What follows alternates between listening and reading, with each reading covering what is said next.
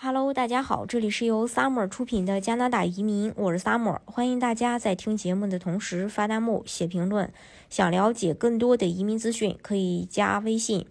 呃，二四二七五四四三八，或者是关注公众号“老移民 Summer”，关注国内外最专业的移民交流平台，一起交流移民路上遇到的各种疑难问题，让移民无后顾之忧。加拿大移民局公布的最新数据显示，加拿大移民审理积压正在持续减少。目前积压量已经降低至二百二十万。截止到十二月二日，共有四万三千三百二十六份异议申请人正在等待审理，比十一月三日的数据增加了三千五百多份。在申请快速通道计划的总人数中，过去一个月加拿大经验类的申请增加了近五千人，而省提名目前则有六万两千三百四十三份申请正在等待处理。与十一月三日的一呃十二万八千一百一十二份相比，所有家庭类移民申请积压略有下降至十二万七千零九十一份。然后，配偶和伴侣移民是家庭类移民中申请积压最多的，呃是六万两千一百零六份，与十一月三日相比略有增加。父母组父母团聚的申请积压是五万三千七百七十份，而十一月份等待审理的申。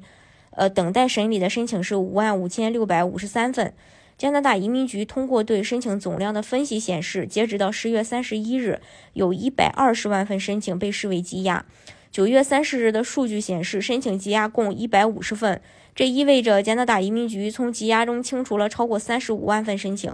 加拿大移民局的目标是在服务标准下处理申请总量的百分之八十。临时居留申请的服务标准是六十到一百二十天，具体取决于申请的类型以及是否在加拿大境内递交。快速通道的服务标准是六个月，配偶和子女团聚的服务标准是十二个月。移民局表示，二零二二一月到十月期间，加拿大为四百三十万永久居民、临时居民和公民发放身份，而去年同期则为二百三十份。加拿大移民局的目标是。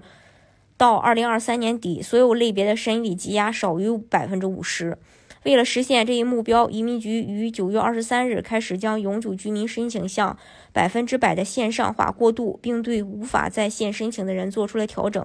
这种转变还包括公民申请。现在，所有十八岁以上的申请人都可以百分百在线申请。移民局的目标是到今年年底实现所有公民申请的数字化，包括十八岁以下未成年的申请。